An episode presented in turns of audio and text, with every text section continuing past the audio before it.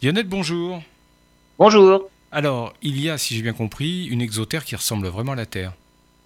Et oui, et en fait, euh, parmi les près de 4300 exoplanètes qu'on a maintenant découvertes, Kepler 1649c, c'est son petit nom, c'est l'exoplanète qui ressemble le plus à la Terre. C'est une planète qui refait surface des données du télescope spatial Kepler, qui avait été en fait à l'origine classé comme un faux positif. Le système de l'étoile Kepler 1649 se trouve à 300 années-lumière dans la constellation du Cygne. L'étoile est une naine rouge, cinq fois plus petite et cinq fois moins massive que le Soleil et avec une température de surface de 3000 degrés à comparer aux 5500 degrés à la surface du Soleil. Une première planète avait été découverte dans ce système déjà, comparable à Vénus en taille et en rayonnement reçu de son étoile. L'ex-faux positif s'appelle désormais Kepler 1649c. Sa taille est comparable à celle de la Terre et elle orbite à 12 millions de kilomètres de son étoile en 19 jours et demi.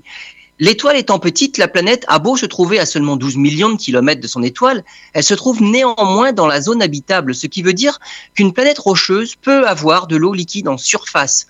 Les similitudes avec la Terre s'arrêtent là, car on ne sait pas si elle dispose d'une atmosphère, ce qui change radicalement les conditions sur la planète.